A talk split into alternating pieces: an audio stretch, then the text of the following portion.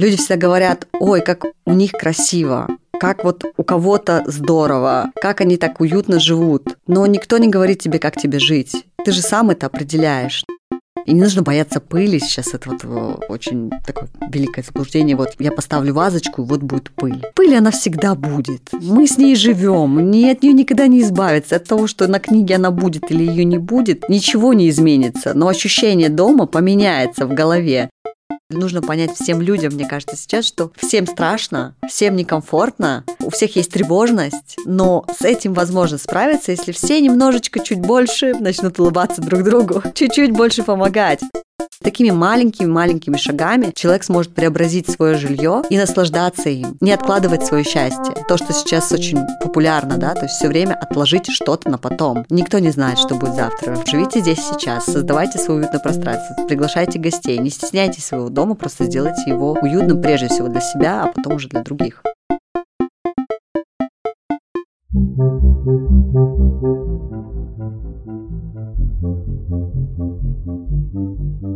Это подкаст «Счастье» и его ведущая Катя Алексеенко. В своем подкасте я разговариваю с разными интересными людьми, задаю им вопросы о счастье, расспрашиваю об их личном пути к счастью и о том, из чего оно складывается. Так, от выпуска к выпуску я собираю пазл с картины нашего русского счастья. Подписывайтесь на подкаст, чтобы не пропустить интересные истории моих гостей и разобраться в теме счастья вместе со мной.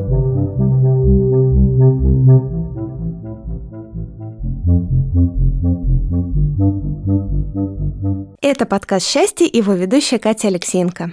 Тема сегодняшнего разговора – уют и дом. А в гостях у меня сегодня Севара Арибхаджаева, основательница сервисов «Румке» и «Уютно». Севара, привет. Привет, Катя. Я обычно начинаю разговор с того, что прошу рассказать о себе, рассказать о своем пути, возможно, да, о каких-то знаках, да, которые в детстве намекали на то, чем ты занимаешься сейчас. Было ли что-то такое? Я родилась и выросла в Киргизии, город Фрунзе. Тогда был, сейчас это город Бишкек. Потом мы переехали в Казахстан и поступила в университет. Я уже в России, в Сибирский университет города Омска. Ну, мой путь достаточно интересный.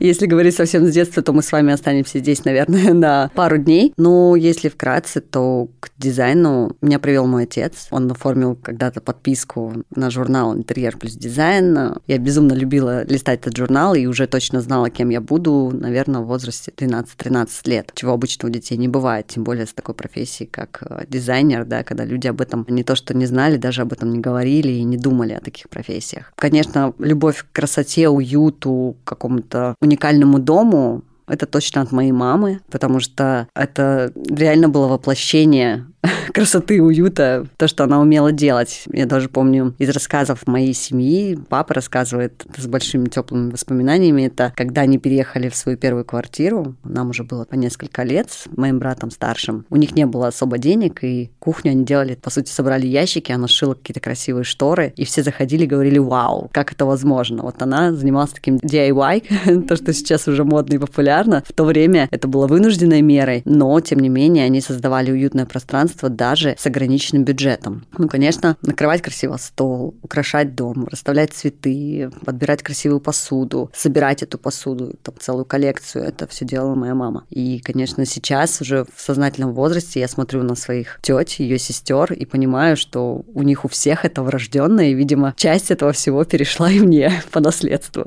Как-то так. Севара, у вас были какие-то семейные традиции, которые собирали всех вместе? Мы прям традиционная семья. То есть у меня со стороны папы и мамы абсолютно традиционные семьи. Я, наверное, в детстве не помню дня, когда у нас не было гостей. Просто это всегда полный дом, и обязательно любые праздники — это большой стол, это не на 5-6 человек, да, это там у дедушки, например, собирались по 40-50 человек в выходные, у бабушек. И по сей день так, вот, допустим, когда я приезжаю в Узбекистан к своей бабушке, у нее всегда накрыт стол. То есть не бывает такого, чтобы стол был не накрыт. То есть всегда накрыт красиво, он ждет своих гостей, и двери всегда открыты. И, конечно, это определенная традиция, и она сохранена. Я все-таки узбечка из большой семьи, поэтому у узбеков так всегда. А какие-то из этих традиций уже перешли в вашу семью? Конечно, конечно, мы тоже собираемся, всегда накрываем стол на все праздники. Сейчас у нас такая мультинациональная семья. Мой супруг, он православный, а я мусульманка, и поэтому празднуем два праздника таких традиционных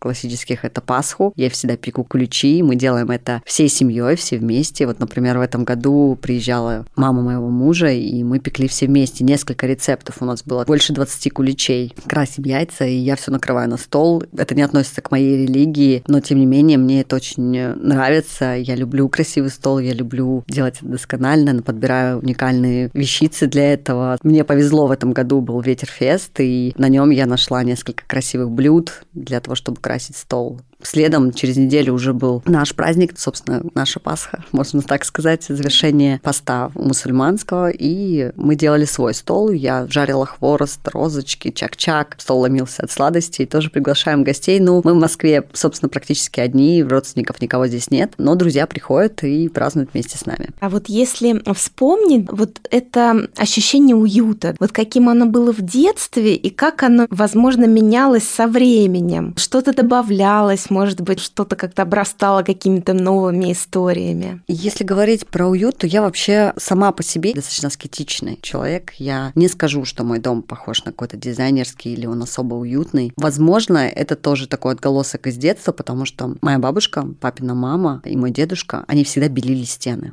и у них были всегда идеально белые стены. Вот она делала это обязательно раз в год, и я обожала этот запах и вот это ощущение вот этих вот кристально-белых стен, и она еще добавляла туда, я помню, что капельку синьки, чтобы стены действительно были прям белые-белые. И вот эта любовь к белому цвету, к белым стенам, она во мне вот прям с детства. И это не поменялось. Вот куда бы я ни приезжала, я всегда выбираю пространство, где оно белое. Я, наверное, у себя дома не часто вешаю что-то на стены. И я говорю, мой дом достаточно простой. Понимание уюта уюта, в целом его ощущение оно трансформировалось, но трансформировалось таким извилистым путем. То есть я по-прежнему четко понимаю, что такое классика, что такое база. И сейчас у меня происходит некоторая трансформация, может быть, правильно вы задали сейчас вопрос, потому что создавая Румке в то время, когда дизайн был доступен вообще не для кого, да, то есть для определенного класса людей, только для богатых. Это был дизайн только для богатых. И мы создавали Румке для того, чтобы поломать этот стереотип и сделать доступным дизайнерский ремонт для каждого. И у нас это круто получилось. И вот мы уже там 8 лет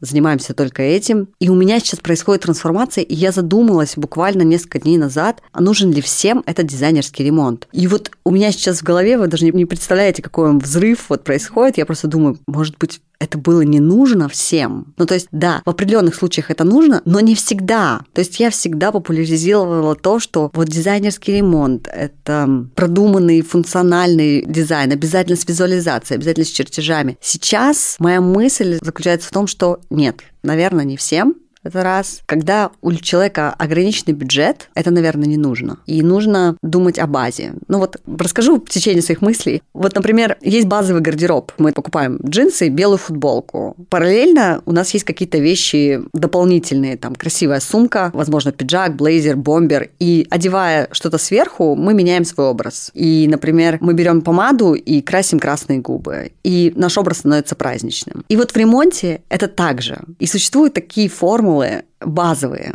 Базовый ремонт – это белые стены и дубовый пол. Серые стены и цвет полуорех. Каждому полу и каждым стенам можно найти базу. И вот когда эту базу начинаешь одевать во что-то еще, то вот она и золотая такая формула получается красивого дома. И для того, чтобы делать базу, по факту, дизайнер, он как таковой не нужен. И, возможно, людям не нужно вкладывать столько денег. Но сейчас в Румке образно одна комната стоит 22 700 рублей. Это немного. Это реально очень небольшая стоимость за то, что мы даем тот продукт в готовом. Но мы запустили такую услугу, как подбор и расстановка. Это когда мы берем план на него расставляем мебель, и человек понимает, где ему нужно поставить, образно говоря, электрику. И если добавить к этому базовый ремонт, то дизайнер вам уже не нужен. Вы можете быть сами дизайнером. В моей голове все это просто. Ну, там, типа, купил пару книг, поставил на них вазу, рядом поставил блюдце, на них поставил свечку, и все, вот он уют. И понятно, что для меня это все просто и легко, для людей это не просто и легко. Но вот С этого и начался проект «Уютно», по сути. Мы сделали готовые решения, готовые подборки вот этих маленьких уютных уголков. И если у человека есть базовый ремонт, он может просто брать готовую подборку, расставлять ее по дому и создавать уютное пространство внутри своей квартиры. И тогда ты уже не тратишь эти 22 700 на то, чтобы сделать дизайн-проект. Ты уже тратишь эти 22 тысячи на то, чтобы купить себе пару свечей, поднос, пару книг, и вот у тебя есть уютный уголок. То есть мои мысли сейчас заключаются в том, что люди всегда говорят, ой, как у них красиво, как вот у кого-то здорово, как они так уютно живут. Но никто не говорит тебе, как тебе жить. Ты же сам это определяешь. Ну вот, вот ты сидишь такой и думаешь, убрать этот хаос возле шкафа или не убрать, или застелить мне кровать или не застилать. То есть ты сам решаешь. Когда мы заходим на ЦАН, просто вот в Москве там на ЦАН, и смотрим квартиры, там взять в аренду, это же ужас. Люди там просят какие-то колоссальные деньги, но я еще пока не совсем привыкла к московским ценникам, да, то когда я смотрю, там квартира 50 тысяч рублей, а там просто, я не знаю, взрывать надо, а люди не стесняются брать за это деньги деньги. И они понимают, что все равно людям негде будет жить, они все равно это возьмут. Поверьте, не государство это решает. Это все в людях. Вот мы не хотим заботиться о своем доме. Мы не хотим заботиться о доме, в котором будет жить кто-то. И это нужно взращивать внутри себя, вот эту заботу к окружающему миру. Но чтобы ее взрастить, нужно начать с себя, вот своего уюта собственного дома. И вот миссия, которую мы сейчас закладываем в уютно, это сделать квартиру на Цане как с картинок из Пинтереста. Может, кто-то не знает, что такое Пинтерест, да, это такая сеть, где куча красивых, нереально красивых подборок уютного дома, красивых образов, где вы заходите, смотрите и думаете, вау, у нас так быть не может. На самом деле это возможно, и вот мы ставим для себя цель, чтобы однажды все квартиры на Цане были как с картинки с Pinterest. Я думаю, что у нас это получится, если мы сможем донести эту информацию, как этим пользоваться. И это недорого. Делать уютным дом – это недорого. Это просто вопрос в желании. А вот, вот эта вот история да, в деталях, которые добавляют уют. Например, у меня ассоциируется уют, не знаю, со скатертью на столе, с красивой сервировкой. Либо, например, картины на стенах, да, либо там вазы с цветами. То есть каждый уже себе должен задать вопрос, а с чем у меня ассоциируется, и он находит какое-то готовое решение у вас на сайте? Для этого мы сделали их разнообразными. То есть для кого-то, да, уют это скатерть, для кого-то дорожка, для кого-то пустой стол и достаточно там одной вазы. Для того, чтобы это понять, мы делаем такие подборки, и мы их фотографируем в реальных интерьерах. Мы не снимаем студии. Мы делаем это в красивых квартирах, домах, и у нас даже есть такой проект, который мы сделали для людей. Это где они могут отправить свою фотографию дома, и мы сделаем съемку у них дома. Поэтому это применимо. То есть вы можете посмотреть, выбрать, чем-то вдохновиться и сделать именно так. Сейчас, кстати, мы запустим еще такой челлендж «Обуютить свой дом», где люди смогут просто следовать некоторым шагам и делать свой дом действительно красивым. Поэтому вы выбираете сами. То есть не, мы не навязываем какую-то определенную подборку конкретному человеку. То есть, в принципе, вы уже разработали какой-то план действий, следуя по которому можно, в принципе, сделать пространство уютным? Конечно, да это же просто на самом деле. Любой человек хочет что-то усложнить. Наша, ну, скажем, уникальность в том, что мы все процессы стараемся упростить для человека. Это помогло, конечно, нам с того, что мы в Румкее создаем тысячи проектов. Да? Мы создали уже тысячи проектов, и мы знаем нашу аудиторию, мы знаем человека, мы знаем, что он хочет. И на основе этого, так как мы не просто такие дизайнеры. Мы все-таки умеем оцифровывать эти данные, и мы понимаем, что необходимо. Поэтому план действий, он очень простой. Это убрать лишнее и поставить нужное. Все. И не нужно бояться пыли. Сейчас это вот очень такое великое заблуждение. Вот я поставлю вазочку, и вот будет пыль. Пыль, она всегда будет. Мы с ней живем. Ни от нее никогда не избавиться. От того, что на книге она будет или ее не будет, ничего не изменится. Но ощущение дома поменяется в голове. Вот мы с вами сейчас сидим, и там вот на комоде стоит кашпо. Никто же не переживает, что оно покроется пылью. Ну, мы же поливаем растения, мы кормим своих животных. И это такое же действие, как и менять экспозицию на своем комоде и чувствовать уют. Ну, конечно, получается, если ты боишься пыли, то пространство должно просто быть максимально пустым, да, как больничный какой-то интерьер, где просто легко убраться. Провел шваброй с тряпкой, и все, у тебя уже чисто, нигде не нужно пылинки сдавать. Ну да.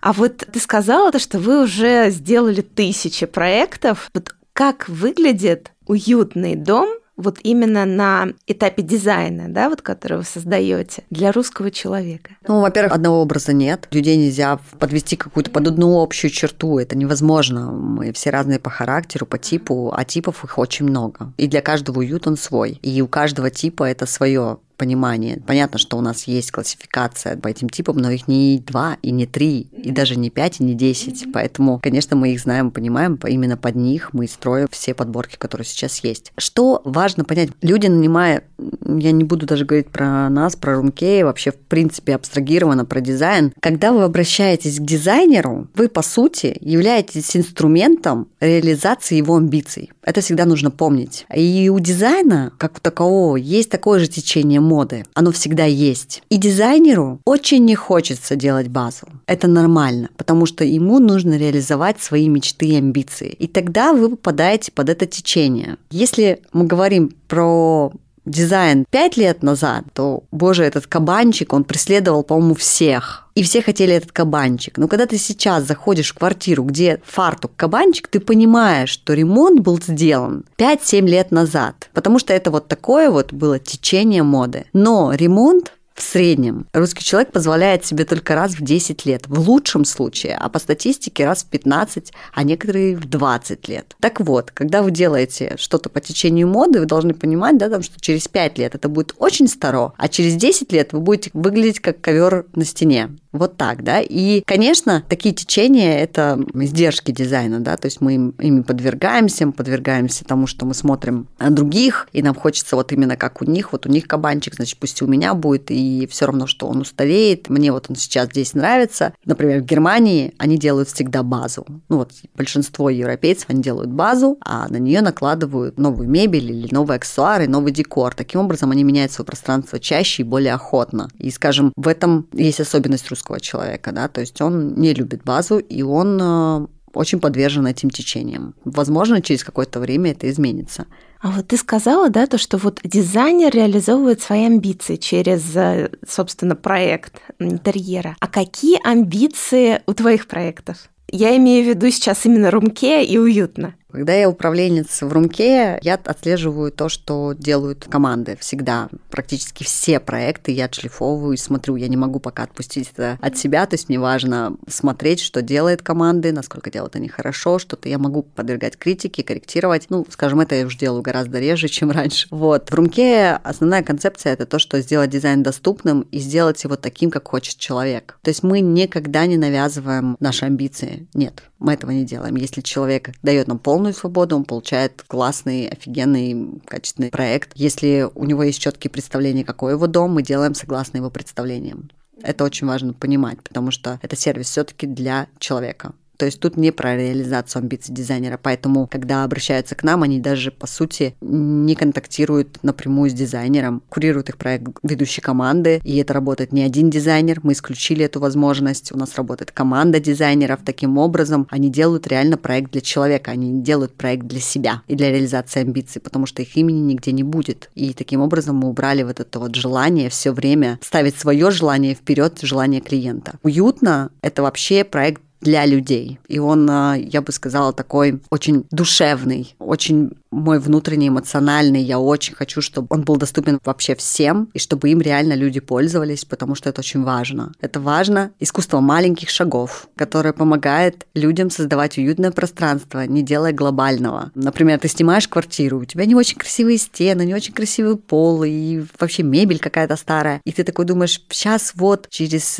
пять лет я накоплю себе денег на новую квартиру, потом через пять лет я накоплю деньги на новый ремонт, ага, потом вот у меня будут деньги на то, чтобы сделать новую мебель. И человек такой в долгосрочную откладывает, вот он ждет, когда он накопит. А это проект про здесь сейчас. Вот у тебя это, да, не очень красивые стены, не очень красивый пол. Окей, ничего страшного. Ты можешь зайти, выбрать свои пространства. О, у меня есть комод, он пустой, а пусть это станет красивым, уютным местом. И так сейчас очень интересный такой алтарь. Пусть это будет моим алтарем, да, и ты ставишь туда красивые фигурки, и расставляешь там красивый кристалл, зажигаешь свечку. И каждый вечер ты это делаешь, у тебя появляется ритуал. И вот этот один угол, он уже уже твой. Это не завтра, не послезавтра, не через 10 лет. Он здесь и сейчас. Ты уже охотнее возвращаешься в свой дом. То есть такими маленькими-маленькими шагами человек сможет преобразить свое жилье и наслаждаться им, не откладывать свое счастье. То, что сейчас очень популярно, да, то есть все время отложить что-то на потом. Никто не знает, что будет завтра. Вот мы сейчас находимся в том положении, когда мы реально не знаем, что будет завтра. И думать о каких-то перспективах на будущее, ну зачем? Зачем? Живите здесь сейчас, создавайте свое уютное пространство, приглашайте гостей, не стесняйтесь своего дома, просто сделайте его уютным прежде всего для себя, а потом уже для других. Да, это вот как раз этот синдром отложенной жизни, когда ты живешь какой-то будущей картинкой, да, будущими событиями, и сейчас такой, ну вот я сейчас подготовлюсь, у меня такой подготовительный черновик, а вот потом моя жизнь начнется. У меня на самом деле тоже есть небольшой пример синдрома отложенной жизни. Мы с мужем уже очень давно мечтаем о доме. Вот со всеми событиями это все как так откладывается, откладывается. Но вот эта картинка идеального дома в голове, она прекрасна, и она порой мешает совершать вот эти шаги здесь и сейчас для того, чтобы сделать пространство в той съемной квартире, в которой мы живем сейчас, уютным. То есть ты думаешь, ну что, ну это съемная квартира, ну что я буду в нее вкладываться? Ведь у меня впереди мой шикарный дом, где будет именно все так, как я хочу. Но, конечно, понимаешь, что, что ты живешь сейчас, это как раз тот момент счастья, который ты можешь испытать. Зачем его откладывать? Да, я именно про это и говорю, что не нужно думать, что завтра будет по-другому. Почему еще я так популяризирую вообще декор и аксессуары? Потому что их легко собрать, и их легко видоизменять. Вот, например, когда ты красишь все стены в изумрудный цвет, то очень сложно это видоизменить, то тебе придется снова красить. А когда твои стены светлого цвета, и у тебя есть разные аксессуары, например, наступила осень, и ты достала из кейса оранжевые подушки, терракотовые, зеленые, разложил их, у тебя осень дома настроение. Ты также снял эти чехлы, положил положил в бокс. Кстати, очень классная рекомендация для тех, кто не знает, как хранить декор. У меня просто дома есть такие вакуумные пакеты. И от сезона к сезону они все подписаны, и я могу вытаскивать, что мне нравится дома, и снова убирать. И когда ты переезжаешь в свой идеальный дом, ты можешь просто взять эти боксы с собой, и они там также прекрасно впишутся, потому что декор, он вписывается везде, его можно трансформировать. У нас есть подборки, например, которые перекликаются между собой, то есть одни и те же вещи. И многие люди пишут, типа, вот, там же используется одно и то же. Так это для вас, дорогие, это для вас, чтобы вы не каждый раз новый декор покупали, а вы могли докупить одну вазу и уже изменить это пространство. Поэтому не откладывайте, не нужно откладывать. Счастье – это все таки счастье. Да, согласна. Счастье. Ну вот я как раз сейчас думаю о том, что вообще, вот у меня такое ощущение, конечно же, в любом случае сужу по себе и сужу по своему окружению. Такое ощущение, что у нас раньше вообще вопроса декора как такового, его не было. Я имею в виду то, что редко мы от сезона к сезону меняли интерьер своей квартиры. Вот у меня как-то дома было раньше раньше принято в родительском доме, ну вот, сделали ремонт. Вот как обставили, декорировали пространство, оно в принципе так. До следующего ремонта. До, до следующего ремонта, да. То есть вот эта мысль, что можно что-то изменить, да, там подушки поменять, как-то все было настолько, ну, не то чтобы постоянное, но вот монументальное. Вот подушку положил, все. Ей просто годы лежать этой подушки. А вот то, что можно что-то поменять, вот у меня, мне кажется, с появлением Икеи, обожаю Икею, я прям сейчас, конечно, горюю по ней очень сильно. Вот я помню свое первое впечатление, когда я пришла в эти магазины, и там вот эти разные интерьеры. Вот эта возможность просто пройти вот через разные виды жизни, увидеть это разными глазами. Для меня это было просто вот смена каких-то вот шаблонов. Тут подушечку можно купить, да, и в принципе это не так дорого, и ты вот видишь то, что положил другую подушку дома, и у тебя уже совсем все по-другому. Да, у многих произошла такая трагедия, что ушла Икея, и мы не знаем, пока надолго или навсегда. Но что мы сейчас сделали? Мы, по сути, создали свою Икею, но только из локальных брендов.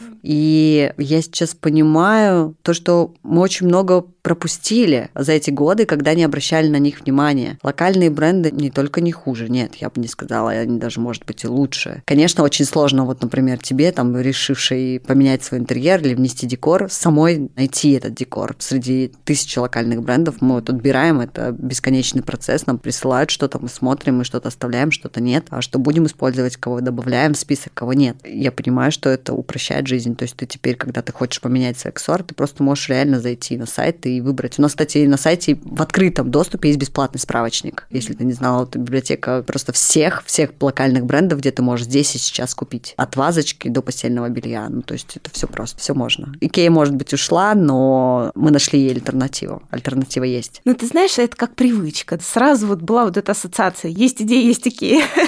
То есть, если ты хочешь что-то там поменять, ты вот идешь в магазин, и там что-то меняется, коллекция меняется, и ты покупаешь. А теперь э, хочешь уюта, зайди в уютно, все. Логично, логично, прям очень хороший такой получился слоган. Это прям сейчас, наверное.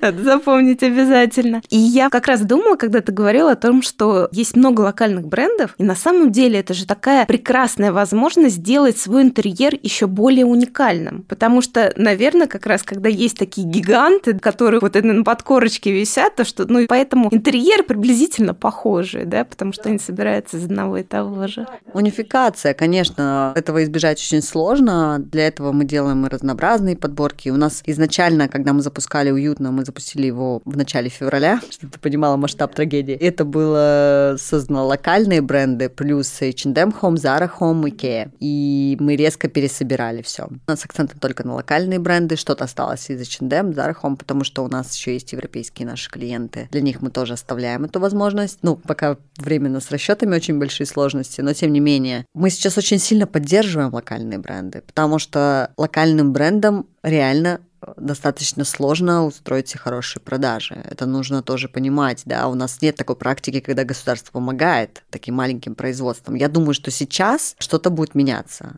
И мы стоим у истоков. Мы тоже решили помогать. Конечно, есть некоторые сложности, да, у нас все ждут помощи всегда. Любой бизнес, любой человек в России всегда ждет помощи. Но удивляет то, что люди сами не готовы помогать. Да, вот даже мы же общаемся сейчас с многими производствами, с брендами локальными. Они не готовы дружить друг с другом. Это, конечно, не все, это исключение. Но когда мне говорят, а как вы на одну кровать положите и нас, и еще несколько компаний. А как? Да вот так, вы зайдите в дом к человеку, у него одного человека нет шоурума Zara Home. У нас в доме, вот даже на моем одном диване, шесть разных брендов, и так было всегда. Я не могу купить все в одном магазине. И, конечно, мы же проект для людей, мы же про людей, и мы хотим, чтобы человек, приходя в свою квартиру, у него не было ощущения, что он, э, не знаю, представитель компании, да, там какой-то, он должен почувствовать себя уютно, мы про реальность. Вот ты приходишь в торговый центр, так, так здесь я майку куплю, здесь джинсы, здесь я сумку куплю. Мы же не ходим в одном бренде, мы собраны, это коллаборации, а мы делаем это то же самое с интерьером. И я хочу, чтобы это было как в реальности, то есть вот человек пришел в магазин и набрал все, что ему понравилось. Не так, что он пришел в один магазин и все собрал оттуда.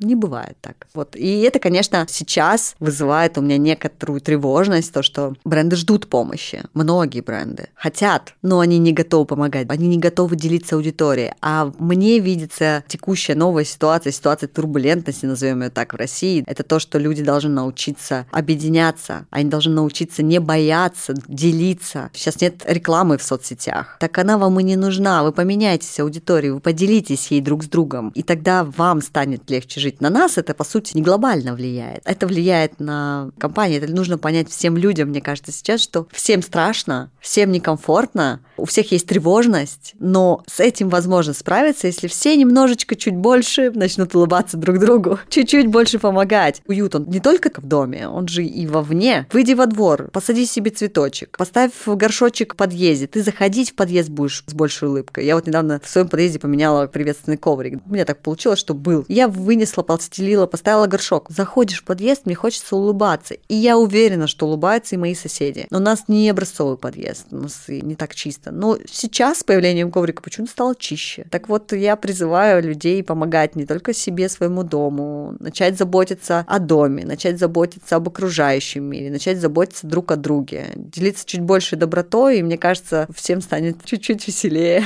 Точно, ты такие сейчас говоришь, на самом деле, важные, глубокие слова. Я ловлю себя себя на мысли, то, что у меня тоже есть вот эта история. Почему-то вот одновременно хочется, чтобы все объединились, но вот эта внутренняя готовность тоже пойти навстречу, сказать то, что да, я готов тоже делиться. Вот. Ты вот спрашивал вначале, и это все из семьи. Я не знаю, почему это утеряно в большинстве случаев. У нас как-то по-другому. Я не знаю, я же все-таки из большой семьи. Нас, во-первых, нас пятеро в семье, да. Это, когда большая семья, это в принципе делиться это нормально. Потом, я не знаю, случая, чтобы моя бабушка что-то выбросила из еды или чего-то еще. Никогда в нашем доме ничего не выбрасывается. Скорее даже отдается больше, чем нужно, да? Бабушка просто отдает все. Это желание делиться. У меня это просто где-то на ген уровне, то есть мне важно отдавать. И когда ты пробуешь это один раз, я предполагаю, я думаю, что в это можно втянуться. Просто нужно научиться это делать, просто втянуться в процесс. Начать с малого, ну хотя бы делиться едой. Люди просто мешками выбрасывают хлеб. Я просто когда подхожу к мусорке, я думаю, господи, да зачем вы его выбрасываете? Ну прокормите птичек хотя бы, ну оставьте вы его не в урне, а хотя бы возле, да, люди заберут. Ну осталась у тебя еда, не стесняйся поделиться ей. Я думаю, что всегда во дворе найдутся те, кому нужна помощь. Не надо делиться ей тогда, когда она испортилась. Если ты понимаешь, что ты ее не съешь, отдай. Уже вот, вот с этого начать. Как я и сказала, это искусство маленьких шагов. Начни сначала делиться хлебом, потом научись делиться счастьем, потом научи делиться еще чем-то, да, и в бизнесе. Недавно была история. А девушка написала мне в Инстаграм о том, что вот э, у нее есть рекомендации, как сделать бренд лучше, еще что-то. И она говорит, я ищу работу и хочу попробовать. Мы обсуждаем это внутри компании. Я говорю, «А почему нет? Ну, если у человека есть желание. Вообще, я же проходила эти 10 кругов ада, когда искала свою первую работу. И работала бесплатно целый год. И умоляла меня брать туда. И это дало мне очень большой опыт, тот, в котором я сейчас нахожусь. Когда ко мне люди приходят и просят о работе, всегда стараюсь помочь. Потому что я отбила столько порогов, и мне никто не помогал.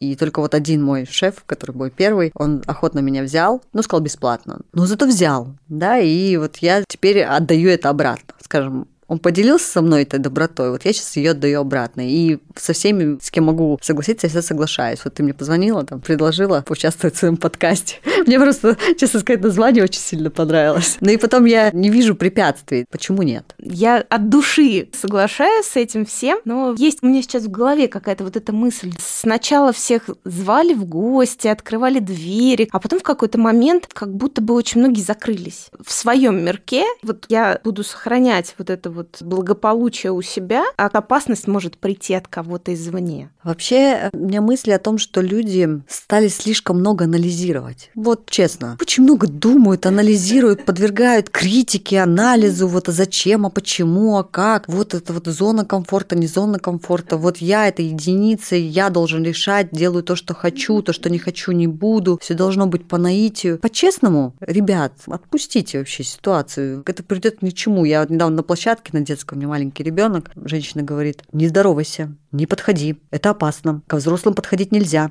брать ничего нельзя. То есть это же с детства ребенку ставят столько лишних установок. Понятно, что мир не стал безопасней. Так он не стал безопасней, потому что вокруг вот такие вот сломанные личности. Они во всем ищут подвох, опасность. Вы растите свободных людей, воспитывайте их. При этом она ничего не сказала тому ребенку, который бросил бумажку на пол, и она ее не подобрала, и он это не подобрал. Подобрала ее я и положила в урну. И мой ребенок, вот он видит, что нельзя бросать бумажку. Она вот ему ставит установки о том, что с людьми общаться нельзя, улыбаться людям нельзя, но не ставит им установки, что нужно убирать за собой. Так вот, когда мы сейчас растим новое поколение, я сейчас стала мамой и понимаю, какая высокая ответственность была у моих родителей, какая высокая ответственность любого родителя, это воспитать нормальное общество, доброе. Не нужно эти страхи свои собственные перекладывать на детей. Учите их порядку, чистоте, уважению ко взрослым, что учитель это не раб, учитель это вау, учитель, да, и когда мать орет на преподавателя, то понятно, что почему ребенок потом ведет себя так в классе. И это все оттуда исходит. То есть начинать нужно с себя, и все изменится. А люди не зовут в гости, потому что сами не ходят в гости. Они ходят в гости, потому что их к себе не зовут. Вот и замкнутый круг. Начните приглашать друг друга. Никто ваш дом не обкрадет. Не храните дома драгоценные вещи. Приглашайте, охотнее общайтесь. Я не знаю, это утерянная история в России. Я не знаю, почему я говорю, потому что в Киргизии, в Казахстане, в Узбекистане, там, где находится моя семья, это не утеряно. Я говорю, вот бабушки в Узбекистане не бывает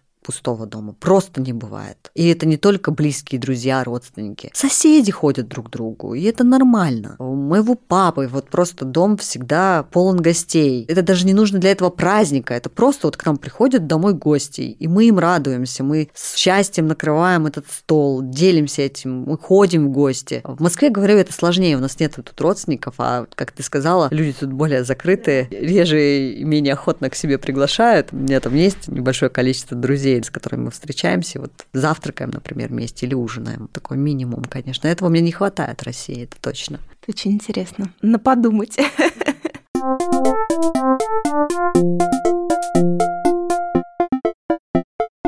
Севара, как думаешь, а что делает дом домом? Может быть, все будет звучать по ощущениям, что я сексист, но я считаю, дом делает женщина. Вот.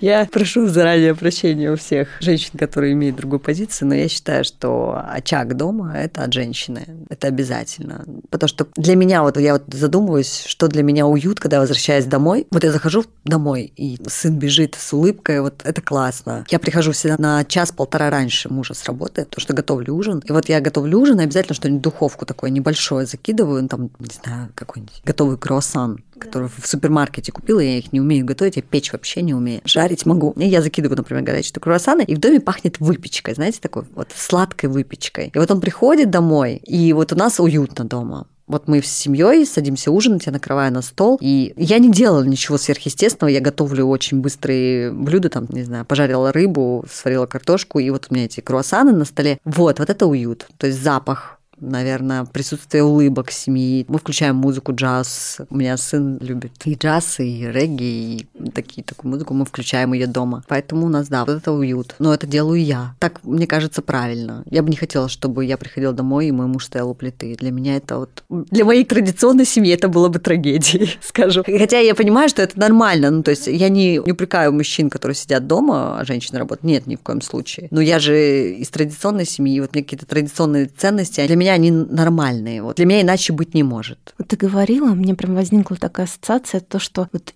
жизнь, да, появляется в доме, когда вот появляется вот это, как это выпечка, запахи, звуки. То есть это не как библиотечная тишина, а это вот там жизнь происходит.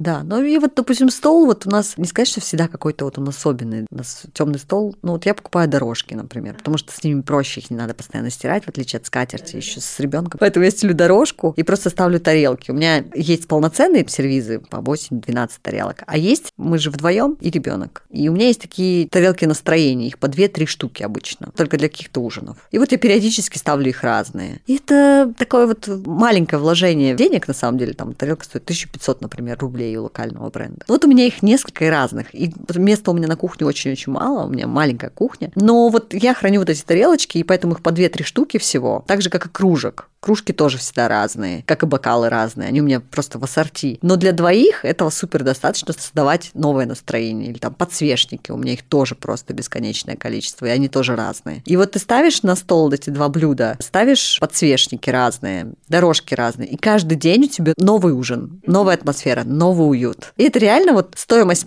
этого стола 5000 рублей. Вот у меня таких наборов несколько. Они не покупались так, что разом сразу все. А я вот постепенно вот хожу на какие-то ярмарочки, каких-то партнеров, долларов, я всегда все покупаю, смотрю, и вот оно так набирается. То можно просто вкладывать в такие вот мелочи и создавать этот уют. Да, вот у меня опять вот откликается вот эта жизнью, то, что меняешься ты, меняется твое настроение, меняются твои какие-то ощущения, и ты под них подстраиваешь свое пространство. Опять же, о чем ваш сервис уютно, то, что ты можешь его менять под себя, потому что когда у тебя все одно и то же, твоя жизнь становится точно такой же. То есть у тебя один день похож на другой. Да, день сурка такой. Да, а тут у тебя что-то новое, это как новая нейронная связь у тебя в мозгу. Ты не по накатанной вот это идешь, то что у тебя все одно и то же, так, и ты думаешь, ну когда же я уже заживу? А вот как раз вот это что-то новенькое, оно вот эту вот живость добавляет. Сейчас знаешь, вот сейчас такое же течение, а женщины стали бояться быть женщинами. Не замечаешь? Mm-hmm. Есть такое. Вот а я женщина, я другая, я не про вот это, я не про то. И мы на самом деле типа уходим от каких-то стереотипов, а на самом деле просто задаем их новые. А наша жизнь, она же вот такая, да, если не перестать бояться быть женщиной, то можно добиться гораздо большего. Многие сейчас говорят, что женщинам трудно пробиться или там женщинам трудно вырасти в карьере. Не поэтому. Потому что женщина вот в этом плане очень подвержена вот этим вот колебаниям внутренним, гормональным и прочее. И каждый раз мы находим оправдание это извне. Нам нравится обвинять в этом мужчин. Просто нравится нам от этого спокойней. Мы тешим так себя, что вот у нас не получилось только потому, что был мужчина рядом, вот он не так сделал, не так посмотрел, не. Вообще, чтобы быть счастливой женщиной, нужно просто оставаться женщиной в том понимании, в котором она есть. Если тебе в кайф готовить, готовь. Не в кайф, не готовь, заказывай еду. Но сделай это красиво, сделай это красиво не для кого-то, сделай это красиво для себя. Покайфуй от атмосферы. А если у тебя есть рядом кто-то, кто будет этому радоваться вместе с тобой, вообще круто. Нет, так кайфуй для себя. А накрыть ужин для одного тоже можно красиво, и это нужно делать, потому что вот эти вот маленькие шаги делают тебя счастливым. Нельзя сказать, что вот рецепт счастья это в том, чтобы, ага, вот все говорят, рецепт счастья нужно выйти замуж, нарожать кучу детей, и вот ты счастливый. Или рецепт счастья нужно добиться высокого карьерного роста, получать опупенную зарплату, купить себе машину, и вот оно счастье. Нет. Счастье, оно и составляет из кучи разных мелочей, и сценария одного нету. Просто заполни свою жизнь этими мелочами, да. Где-то наводи уют, где-то купи себе красивую вещь, где-то возьми в кошеринг красивую машину, может быть, и поддайся романтике, прокатись на автобусе, купи билетик на трамвай, прокатись. Вот, оно счастье, оно вот так вот каждый день. Над счастьем нужно работать. Я не верю в эту историю, что тебе должно с неба все упасть. У меня так не бывает. Все говорят, вот ты творческая, у тебя, наверное, вот все так по наитию, вот ты, наверное, просыпаешься, ждешь вдохновения. Говорю, ох, ребята, если бы это так было, если бы я была свободным художником и голодала бы, и рисовала бы свою картину, то да, потому что лучшие картины у художника получается тогда, когда он голодный. А если говорить про работу, у меня это именно работа, то нет, это подъем в 6 утра. Это не хочу, но ты будешь это делать. И любой вообще, любой проект, который у меня же есть еще личные проекты, дизайн-проекты, которые я беру. Сейчас беру их редко, но иногда все-таки беру. И любой проект я начинаю через «не хочу». Всегда. То есть я вот сажусь, думаю, блин, ну вот, вот зачем тебе это надо, у тебя такой график, вот сейчас тебе то-то, то, тебе надо сейчас подумать, порисовать, концепцию проработать, вот. И потом я такая говорю, так, давай так, ты сядешь, начнешь, сделаешь, и все, я, и я просто заставляю, это нужно, иногда себе нужно ломать, иногда себе нужно заставлять заставлять, причем делать, блин, все. Я не знаю, человек, который такой, типа, о, пойду-ка я чистить зубы, обожаю чистить зубы. Нет, мы берем щетку, и мы это делаем, потому что это надо. Вот если воспринимать любой процесс, что это надо, и это никак не отразится на твоем психологическом состоянии, и ты не выйдешь никак из своей кармы за счет того, что ты что-то заставил себя сделать, все будет в порядке. То есть вот накрыть стол тоже надо, как почистить зубы. Вытереть со стола хотя бы нужно надо, потому что заправить постель надо. Но как ты ее сделаешь, это уже вопрос к тебе. Ты можешь это сделать красиво и потом вечером прийти и сказать «Вау». Либо ты можешь это просто накинуть, а можешь не заправить и прийти и сказать «Блин, я живу как бомж». Типа «Фуф, Чё ж я такой? И лечь недовольным, это же тоже влияет на настроение. Как ты просыпаешься, как ты засыпаешь, это влияет на настроение. Вот ты сейчас говорила, и знаешь, я прям уловила вот эту вот историю, то, что есть же виды счастья, да, есть гедонистическое счастье, это которое про удовольствие, как раз про то, что нам нравится, то, что откликается. И есть эвдемоническое счастье, которое про смысл, да, там, про предназначение, про реализацию. И вот как раз, когда ты говорила про какие-то вот эти маленькие радости, которые поднимают твое настроение, настроение, наполняют тебя. Вот здоровая история – это когда есть и гедонизм, и вот этот смысл, да, и в демонии. Получается, ты наполняешь, делаешь свою жизнь вот красивой, комфортной для себя, приятной, да, ты наслаждаешься ею какими-то маленькими историями, там, выпил из красивой кружки кофе с утра, да, вот сделал тот же самый круассан. Вот это вот все это вот такие маленькие гедонистические удовольствия. А потом, вот как раз, когда ты уже говоришь про работу, да, про то, что нужно, но это тоже необходимо для того, чтобы у твоей жизни, помимо вот этого вот, был смысл. Ой, ну это когда ты начинаешь втягиваться в процесс, ты сто процентов счастлив. Я сейчас сделала такой проект, я просто дико счастлива, потому что когда я начинала его, я думала, блин, как это сделать? И у меня родилась гениальная мысль. Мне единственное, что я сейчас в проектах, мы говорили про то, что дизайнер реализует свои амбиции в своих личных проектах, а я не реализую свои личные амбиции, я реализую идеи, которые могли бы помочь не одному одному человеку. Вот сейчас я придумала конструкцию, которая помогает передвигать комнаты. Вот, этого никто не делал. Вообще в мире никто не делал. Вот мы сейчас создали конструкцию с моей командой, которая помогает двигать комнату. Это будет нужно. То есть вот, скажем, в этом проекте, который я делаю, это, возможно, в этом не было такой большой необходимости. Но я понимаю, что отработав эту систему, мы сможем это использовать там, где это очень необходимо. Например, когда у людей большая семья, и у них есть ребенок, и вот им нужно пространство для ребенка, но при этом им нужна и спальня. И вот возможность отодвинуть спальню в сторону сделает их комнату большой. И вот мы сейчас создали этот проект. И это круто. Вот я испытываю искреннее счастье от того, что я могу принести пользу не одному человеку, я могу принести пользу обществу. Вот это мной движет, это делает меня счастливой. И если для этого я понимаю, что мне нужно будет неделями посидеть, я посижу неделями. Если нужен будет год посидеть, я год посижу. Ну, то есть, потому что я знаю конечную цель, я знаю, что в конце я сделаю что-то невероятное.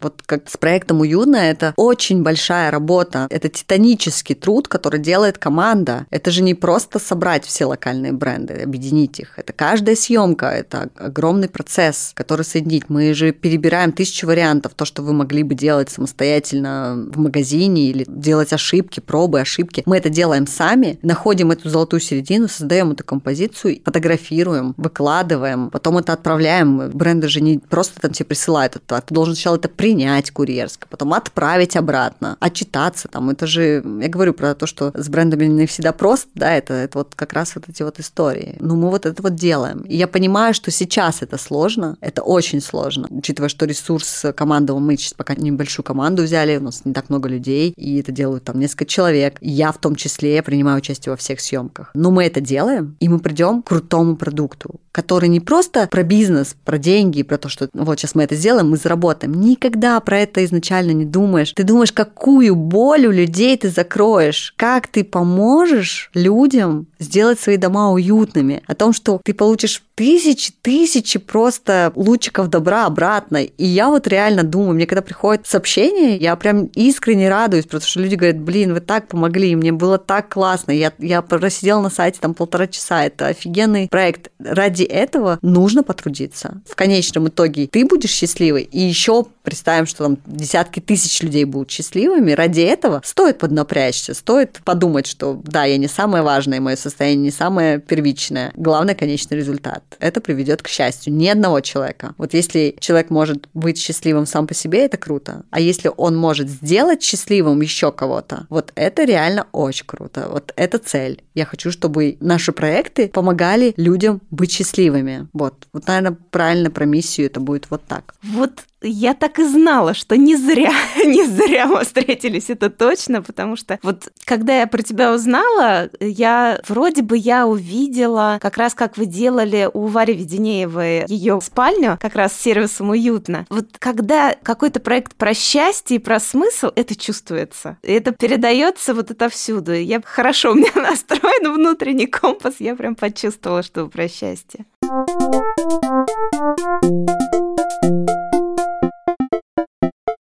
Севар, давай тогда сейчас перейдем к Блицу про счастье. У меня такая организовалась рубрика, потому что для вопроса про личное счастье на них остается, как всегда, немного времени. Скажи, пожалуйста, какое у тебя есть свое собственное определение счастья? Для меня счастье это равно семья, потому что все остальное я могу воссоздать. Я вообще иногда думаю, что все вообще в жизни не так важно. Вот если твоя семья, она здорова, счастлива, она рядом, вот это мое счастье. Я хочу, чтобы вот моя семья была со мной рядом. Для меня это первично. Все остальное это деньги, их можно заработать всегда. Просто я, я говорю, я 7 дней только была в отпуске после родов, поэтому работа для меня это вообще такое обычное дело, поэтому найти работу я всегда могу, там, не знаю, радоваться всему я тоже всегда могу, делать счастливыми я всех могу, а вот мое личное счастье в моей семье. Это не только про моего мужа и ребенка, это мой папа, это моя бабушка, это моя вторая бабушка, это мои тети, дяди, это мои сестры, братья, двоюродные. У нас просто нет такого подразделения двоюродный родной. Вот, вот мои все сестры, мои все братья, мои все дяди, мои все тети, мои все бабушки, мои все прабабушки, двоюродные бабушки, двоюродные родные дедушки. Мы просто все тесно общаемся. То есть я всех очень люблю. И для меня это вот моя целая большая семья. Вот даже когда мы видимся раз в год, мы сейчас видимся раз, два раза в год с некоторыми дядями, тетями, даже вот эти вот 20-30 минут, это мое огромное счастье. Не знаю, у меня сестра моя приехала, и мы с ней виделись буквально час. Она была в салоне, я приехала к ней, мы выпили кофе. Я была дико счастлива ее увидеть, потому что я не видела ее целый год. Она живет в Лондоне, и мы не видимся, и я не вижу своих племяшек, и там она показывает видяхи. И я вот просто кайфую, я понимаю, что я счастливый человек, что у меня есть возможность видеть свою семью. Вот это в этом мое счастье, точно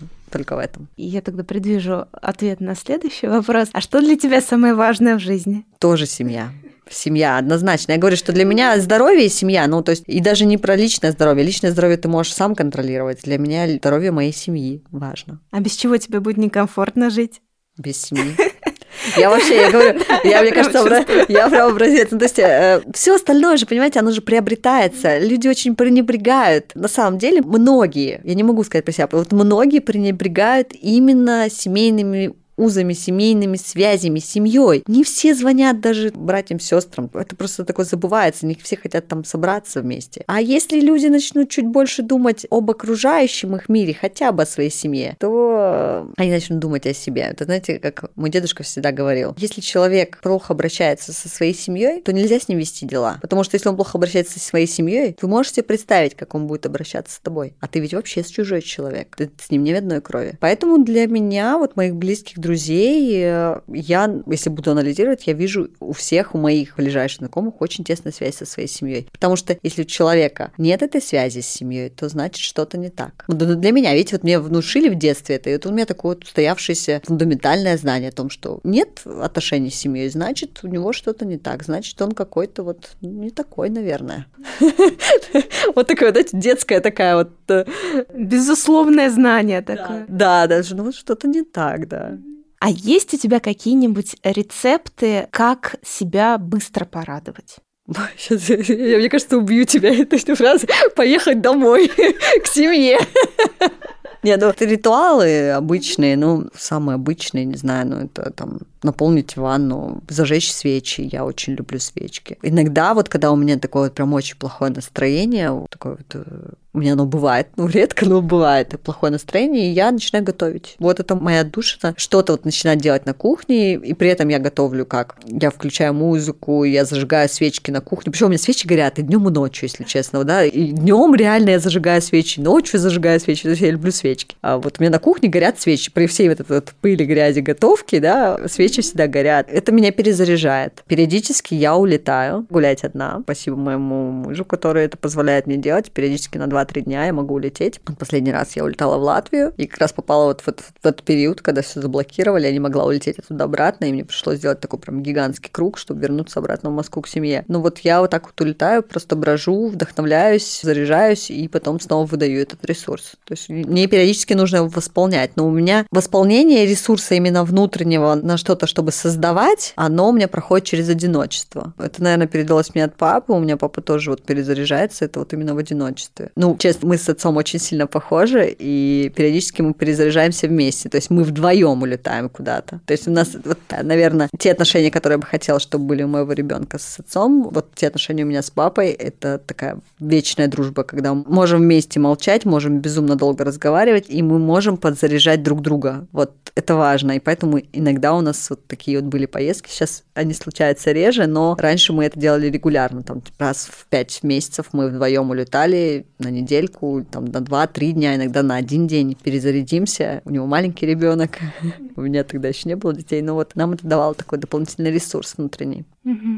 Севара, ты счастливый человек? Однозначно абсолютно счастливой. Я вот сейчас ловлюсь на мысли, что я, наверное, на пике своего счастья сейчас, потому что что такое несчастье? Это выбор человека. Вот если ты меня спросишь определение несчастья, вот я могу его четко назвать, да, это твой выбор. Ты решил выбрать этот путь, быть несчастливым. Значит, ты не прилагаешь никаких усилий, чтобы быть счастливым. Я сейчас нахожусь в том моменте, что мне не нужно прилагать никаких усилий. Оно просто со мной. Вот я благодарна Всевышнему, что вот все хорошо, у меня есть семья, есть ребенок, есть хороший, красивый дом, моя семья здорова, она со мной, и что можно просить большего. Севар, спасибо тебе большое. Знаешь, у нас такой получился насыщенный счастьем разговор. Это и про дом, и про уют, и про семью. И вот каждое слово, оно прям передавало это счастье, мне кажется. Спасибо тебе огромное. Спасибо тебе большое, что меня пригласила к себе. И я рада познакомиться с тобой. Надеюсь, что тебя ждет большой успех с твоим подкастом. Спасибо тебе огромное. Хорошего тебе дня. Тебе тоже. Пока. Пока.